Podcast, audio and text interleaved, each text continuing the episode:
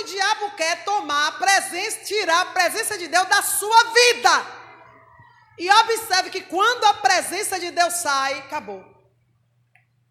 Você pode ser o crente fraco que for. Poxa, eu, faço algo para o Senhor, mas não faço como deveria. Poxa, eu não, não passo do desejo, mas eu estou aqui me esforçando para fazer o melhor. Mas você está se esforçando. Enquanto você estiver se exercitando, queimando gordura, para Deus está tudo bem, porque o que Deus quer é a sua gordura, é o seu esforço. Jeová quer seu sacrifício por ele. Deus quer ver que você não é um crente que está só se banqueteando do sacrifício do filho dele, que é o que hoje se faz. O sangue de Jesus me purifica. Sim, o sangue te purifica. E o seu, purifica quem? Vai ficar nessa só de, do sangue de Jesus, sangue de Jesus. Vai viver a vida toda no sacrifício de Jesus? Só que Jesus mandou lhe dizer, e ele lhe disse: Quer seguir após mim? Faça o que eu fiz e me siga. Foi isso que ele disse. Quer me seguir? Quer ir para onde eu vou? Negue a si mesmo, carregue agora a sua cruz e faça o seu sacrifício, vá e me siga. Do mesmo jeitinho que eu passei, passe também. Mas claro que isso, pelas pisaduras, fomos sarados, sim, pelas pisaduras. Mas para isso você vai ter que o quê? Pelas pisaduras de Cristo eu fui. Ó, ó, ó, ó. Cada pisada daquela ali, Naramandaia subcomanácia vai te curando de algo. Cada pisadura daquela ali que você pisou no lugar. Jesus estava representando um pecado meu e seu, que ele estava expurgando. Você trouxe de volta, volta de novo o caminho. Bora, bora. Agora o crente quer sentar, porque o sangue de Jesus me purificou de todo o pecado. É com essa conversinha que tu vai chegar do tribunal de Deus e vai se dizer assim: aparte de mim, porque eu não te conheço. É essa palavra que eu conheço, gente. Quer seguir Jesus? Siga os passos que ele passou. Aí as pisaduras dele realmente vai te sarar, vai te curar. Mas pelas pisaduras de Cristo eu fui sarado. As pisaduras tá lá e você está cá. Como? Foi, você tem que passar para o lado de lá para receber a cura. Passa pelo processo das pisaduras para receber a cura. Mas cada um quer discernir do jeito que bem quer discernir. Hum, a velha conveniência que não vai levar ninguém para o céu. Não vai levar para o céu. A casa de Eli estava toda detonada. Aí você diz assim: quem está desobedecendo sou eu. Quem foi que falou assim? Senhor, quem pecou fui eu. E esse povo foi que ele fez? Davi, queridinho de Deus. Ele adiantou ele dizer isso a Deus? Deus, eu não quero nem saber. Foi você quem pecou, mas o exemplo ficou. Você pecou, mas já está no coração dele que anda errado. Você está entendendo, gente? O que um exemplo errado meu pode fazer na vida de vocês? Por isso a gente não pode errar. Você entendeu que um erro seu, todos que estão ao seu redor Está seguindo você de uma maneira direta ou indireta? E no coração é o pior. Porque a pessoa, você não tem nem, você não, nem sonha que um exemplo seu errado está sendo seguido. Não, fulano é pastor agora. Aí te olha assim, pô, todo errado, todo malabranhado, todo. Então eu também posso. Então eu também posso ser crente do jeito que eu quiser. Olha aí, uma ovelha perdida por sua causa. e Jesus disse o quê? Ai daquele que fizer tropeçar um dos meus? Hum. Mas eu nem sei que é pequenino, mas Jesus sabe. E você não sabe que você não desce. E não está preocupado em manter a sua posição diante de Deus. Você não sabe quantas. A, o número de pessoas que, que vão que vão até Cristo ou vão para o inferno por minha causa, por sua causa. Você não tem noção. Você não tem noção do que a sua postura é responsável. Você não tem noção. Mas eu não falo nada, não faço nada. se você, se você passar o dia assim, ó, em pé, ó, a sua postura, ela já vai dizer. Ela já vai ser responsável por uma multidão de gente, para a direita para a esquerda. Vá por mim. Eu sei do que eu estou te dizendo. Ah, mas eu não sei. Desça e pergunte a Jeová que ele vai lhe dizer. Busque. Mas se você continuar sentado igual a Eli, só vai te restar Achon. Ó. A casa de Eli toda sofreu, porque uma desobediência, ela atravessa gerações. Os filhos morreram e o bisneto que nasceu já nasceu debaixo da maldição. E chamou o nome de Icabode, porque foi-se a glória de Deus. E quando alguém perguntar, por que seu nome é Icabode, menino? Para quem não soubesse, ah, porque em um só dia morreu meu avô, meu pai e meu tio e minha mãe. A mãe morreu. Você tem que ler direito. A mãe morreu do parto. Como foi a vida desse menino, gente? Icabode. Foi-se a glória de Deus. Ele foi, ele carregou a maldição de, por causa de Eli. Aí você vê, naquela época não existia psicólogo, coitado. Não existia Rivotril. E agora? A gente tem que estudar a vida de Cabode, viu? Vamos estudar. A Bíblia não fala mais. Mas a gente sabe mais ou menos o que aconteceu, porque segue-se uma linhagem, uma descendência. Lá em casa, quando eu entendi essa palavra, eu passei por cima de marido, de filho, de todo mundo. Quando o Senhor me disse para mim, olha, você tem que conduzir vidas. Mas eu conduzia como missionária. E até ali eu dizia assim, Senhor, até aqui dá para aguentar. Cuidava de um aqui, cuidava de outro ali, cuidava de outro lá. Anunciava a palavra, voltava. Mas o Senhor começou a já a cobrar. Tem que apacentar. Esse povo tem que ser juntado. Esse povo. Mas ainda não está na hora. O Senhor disse tem que ser juntado. Aí eu disse, se tiver quem me ajude. Mas eu nunca abandonei minha. Eu não era ali para estar tá me escondendo no erro dos outros. Eu tinha que jogar na sua cara. Você me chamou para me ajudar. E cadê? Eu tenho que fazer isso. É a minha obrigação. Mas nunca larguei a minha posição e lutava contra tudo e contra todos. Em casa, meus filhos ficavam em falta, fazia das tripas coração para manter o meu ministério, porque eu sei o que é, ser, o que é um pastorado. Eu sei o que é um pastorado. E eu corria. E quando alguém me chamava de pastora, me dava vontade na garganta de um. Porque eu estava correndo, eu estava correndo. Mas lá em casa, todo mundo lá em casa já sabe. Manhã, isso aí é de quem? Eu fiz é nosso. Hum. Até que dia é nosso? Porque já sabem. Lá em casa todo mundo já sabe. Que se Deus mandar dar tudo, eu dou tudo. Estou nem aí.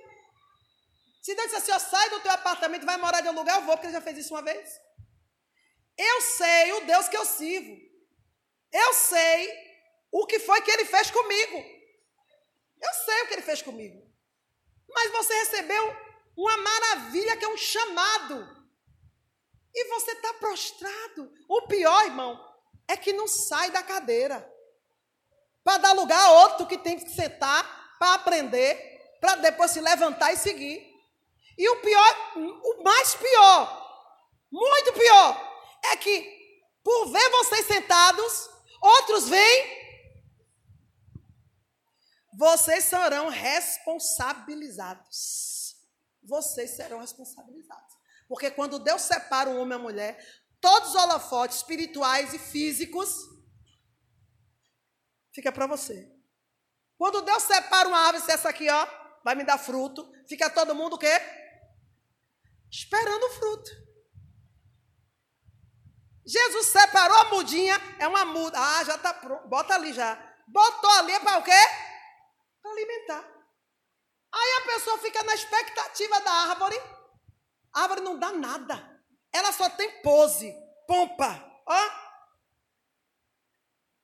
Até a hora que passa Jesus, com fome. O pior é que Jesus só vai passar perto de você com fome. Ei, calarabanda. Senhor, passa por mim. Ai, Senhor, se apresente na minha vida. Ele vai vir com fome. E quando ele tocar em você, que não achar nada. ai, ai. Ai, ai. Eu bem sei que dói o toque. Toque em mim, Senhor. Não, Senhor, não me toque, não. Fale comigo de longe. Eu não sou digna que o Senhor nem na minha casa. Ó, tô igual aquele centurião. Fale daí mesmo, que eu aqui estou te ouvindo. O toque de Jesus, irmão, é toque de fogo. É fogo que consome. Toque em mim, Senhor. Oh, não sabe. Claro, não conhece Jesus. Não sabe nem o que está pedindo. Não sabe nem o que está. Da onde Moisés. Senhor, eu quero te ver. Moisés, nenhum homem viu a mim ficou de pé. Então, só uma beiradinha do Senhor. Ah, tá. Né? Só uma beiradinha, Moisés. A Bíblia diz que os sacerdotes entravam no Santo dos Santos. A glória de Deus era tão grande, tão grande, que eles. Depois de tantos morrerem, torradinho lá dentro do poder de Deus, foi que resolveram amarrar uma corda. Vamos amarrar uma corda no pé de quem? Porque a gente não sabe. Esses pastores, esses irmãos entram para a presença de Deus dizendo que é, que é cheio de poder, cheio de poder, tudo com pecado incubado, tudo com ego embustiçado, né?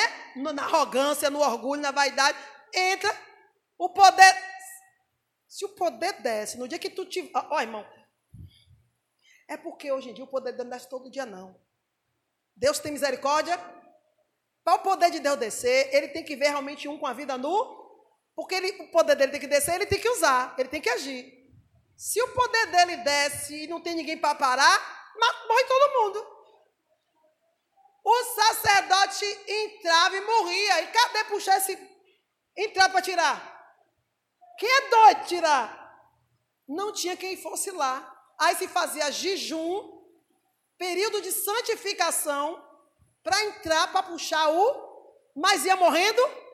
Aí disse: agora o senhor vai amarrar essa corda aí entre. Todo mundo só entrava no Santo dos Santos com a corda amarrada. E um chucarinho na outra perna. Porque ele tinha que entrar salmodiando, e incensando, e orando. Até que Deus se manifestava. Aí Deus se manifestava falava com o sacerdote, o sacerdote saía e falava com a igreja, porque não, não existia essa palavra. Não existia isso. Isso aqui é nosso. Isso existe porque eles escreveram para nós, mas não existia. E alguém lá, ó, registrando tudo que Deus fazia naquela época para nós hoje. Mas naquela época ali era tudo novo, era pão fresco que descia do céu. O Senhor descia com as suas ordens, suas ordenanças, e aí, pá, só que no meio desse buscar de Deus, Augusto estava com a vida fora. Quando a unção descia, sacerdote morria. Sino parou de tocar, a pulseirinha parou, fumaça desceu, o senhor já se apresentou. Puxava-se a corda, só tinha lá, ó, churrasquinho. Defunto, defunto de pastor, defunto de sacerdote churrasquinho de sacerdote, churrasquinho de, de ministro. E aí? Aí hoje em dia, assim, hoje em dia não acontece. Quem disse? Quem disse que não acontece? Só que hoje em dia a morte é espiritual. Aí você vê um bocado de pastor, bestetu, bestetu no púlpito, falando de um bocado de coisa que bonita que está escrito aqui, mas que você sabe que não tem poder nenhum na sua vida, porque a palavra só lida ela tem que ser vivida. Porque é o Espírito de Deus que vai testificar quando alguém está falando, se está com comunhão com Deus, se o coração não arder, se a sua mente não for arremessada para pontos da sua vida que precisa de conserto, não foi Deus que falou. Acabou. Já era. Tá dando para entender? E para isso você tem que botar a vida no altar. Você tem que descer, porque quando você recebe uma palavra dessa aqui, o primeiro trabalhar de Deus é na sua vida. O Espírito de Deus vai te levar para vários pontos. E se você. Não, Senhor, eu ainda não resolvi essa área. Você não vai ministrar, você vai agora consertar aquela área ali. Consertou? Senhor, eu passei por isso, isso, isso, agora vá ensine o povo. Porque foi o que Jesus disse. A lei do samaritano é essa. Qual dos deles fizeram a vontade de Deus? O samaritano agora vai e faça o mesmo. Já aprendeu, já entendeu, agora vá e passe adiante. É assim que é o reino de Deus, igreja. Amém? Pode distribuir experiência que você viveu. Que, e quais são as experiências que servem, aquelas que gerou em você humildade? gerou os frutos do Espírito Santo. Passei luta e essa luta me endureceu. Se essa luta lhe deixou pior do que o que você é, esqueça. Você vai tomar tombozera e vai ter que voltar de novo. Porque essa luta aí não foi a luta da parte de Deus, foi uma seta de Satanás para endurecer mais ainda a sua servir. Mas a luta que vem da parte de Deus, ela te quebra. Ela te quebranta. Ela te deixa manso, humilde. Você, ao invés de, poxa, eu não devia. Pô, isso dói demais. Isso gera em você misericórdia. Você passa por uma luta, a primeira coisa que vem na sua vida é o seguinte: nunca mais quero passar por isso. E se depender de mim, ninguém vai passar. Você vai ver mulheres na televisão dizendo assim, ó, perder, muitos perderam filhos para o tráfico, para as drogas, bala perdida de polícia de bandido, sequestro.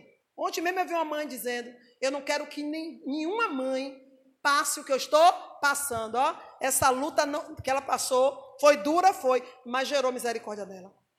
Então o nome do Senhor vai ser glorificado.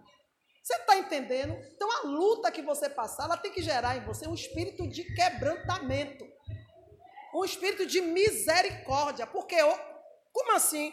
que toda luta o Senhor quer que nós geremos, é nós, viu? Não é o Espírito, não, é obra nossa. Que o Espírito da gente gere em nossa carne empatia. O que é empatia? Se coloque no lugar do outro. Mas parece, irmãos, que o que acontece com Cicrano não vai acontecer com Beltrano. Engano da lei. Engano da lei. Cuidado. Se o que está acontecendo Chegou ao seu ouvido, é porque está perto de você muito mais do que você imagina. Chegou ao seu conhecimento, coloque sua barba de molho. Vá por mim. Ah, chegou no meu ouvido, e está um palmo de você. Então o que é que você tem que fazer? Cuide, para que ninguém passe o que você está passando. E quanto mais você fizer para alguém não passar o que você está passando, maior probabilidade de você nunca mais passar. A probabilidade de você não passar por isso é 100%, porque enquanto você estiver trabalhando para que outro não passe, automaticamente a lei espiritual diz que ela não pode chegar perto de você. Por isso, o Senhor determinou, faz parte do princípio de Deus. Você planta, você colhe. Quanto mais você planta misericórdia, mais misericórdia cerca-se de você. Agora, você acha que a luta que a pessoa está passando é só dos outros? Ah, o Senhor me botou nessa luta. Faça com alegria. Desenvolva com empatia. Porque significa que essa luta você não vai passar nunca mais.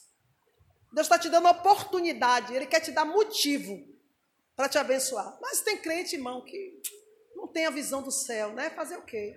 e aí sofre. Ah, passei por essa dificuldade. Gente, qualquer luta que você passar, não, não olhe para a luta, não.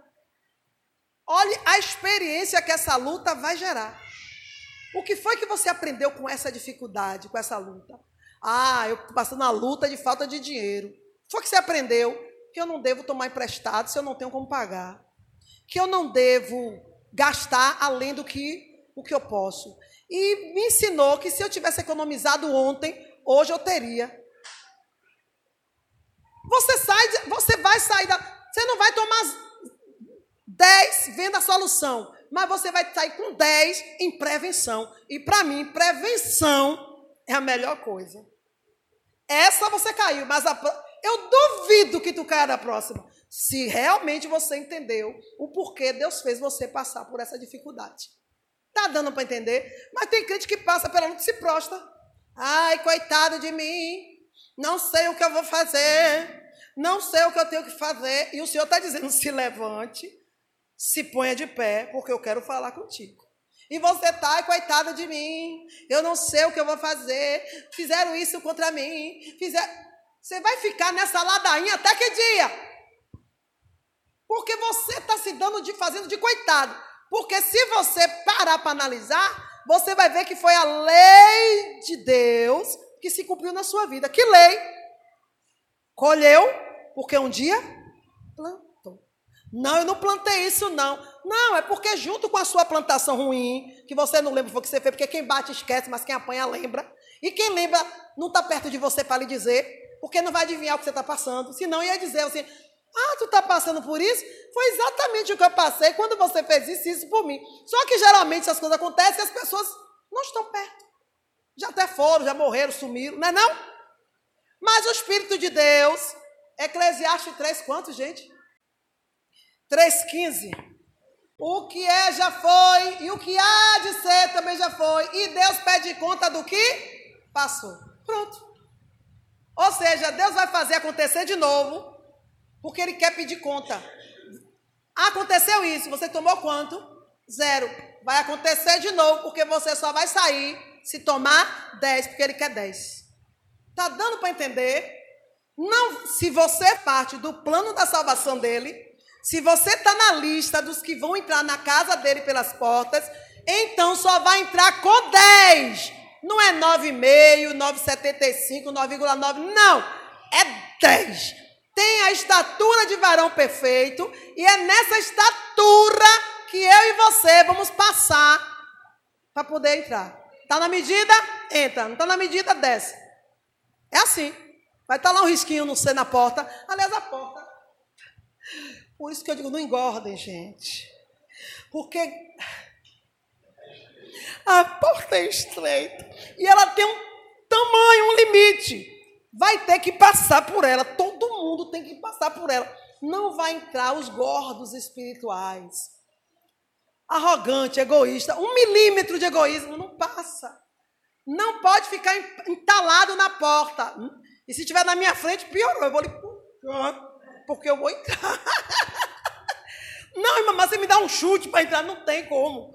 Vai ficar entalado, né? Porque eu acho que é um túnel. Eu vejo a porta do céu como. Eu acho que o céu todo tem um tamanho só, uma largura só.